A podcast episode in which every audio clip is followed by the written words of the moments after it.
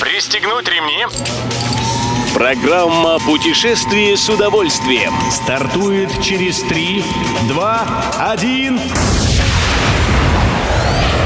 Приветствуем всех любителей путешествий, с вами Тимофей Гордеев. Сегодня в программе вы узнаете, как можно отдохнуть в Волгоградской области, какие запреты ждут невакцинированных туристов в Абу-Даби и что за велохайвеи могут появиться в Тульской области.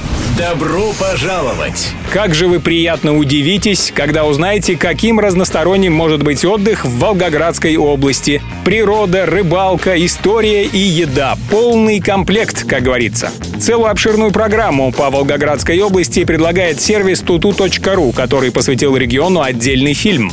Нас приглашает в волгоградский поселок Сарепта, где в военно-историческом клубе «Пехотинец» можно увидеть множество восстановленной военной техники. Для семейного отдыха на природе идеально подойдет парк Волга-Ахтубинская пойма. Здесь можно устроить шашлык и порыбачить, прогуляться по экотропе и изобрести в необычный лес мертвого ясеня. А уж какими изысками порадует волгоградская кухня. Мороженое с мясом, пирожные с салом, чизкейк из картошки и грибной капучино.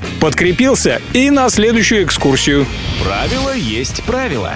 Абу-Даби готовит ограничения для невакцинированных от коронавируса туристов. В Эмирате привились уже более 90% целевых групп населения, и вводимые правила помогут предотвратить новые случаи заражения. По сообщению портала Туризм.ру, общественные места Эмирата будут недоступны непривитым туристам с 20 августа. Не получил две дозы вакцины, значит не попадешь в местные торговые центры и рестораны, спортзалы и места отдыха, курорты, музеи, культурные центры и так далее. Пустят лишь в супермаркет за продуктами и в аптеку купить лекарства. Едем дальше.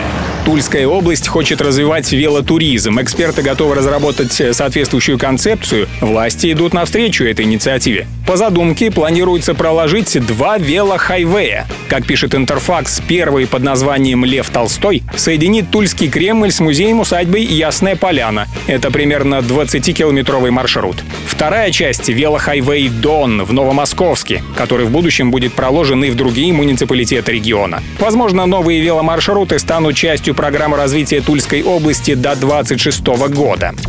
Все выпуски «Путешествия с удовольствием» можно послушать, подписавшись на официальный подкаст программ Дорожного радио. Подробности на сайте дорожное.ру. Дорожное радио вместе в пути. Программа «Путешествие с удовольствием». По будням в 14.30. Только на Дорожном радио.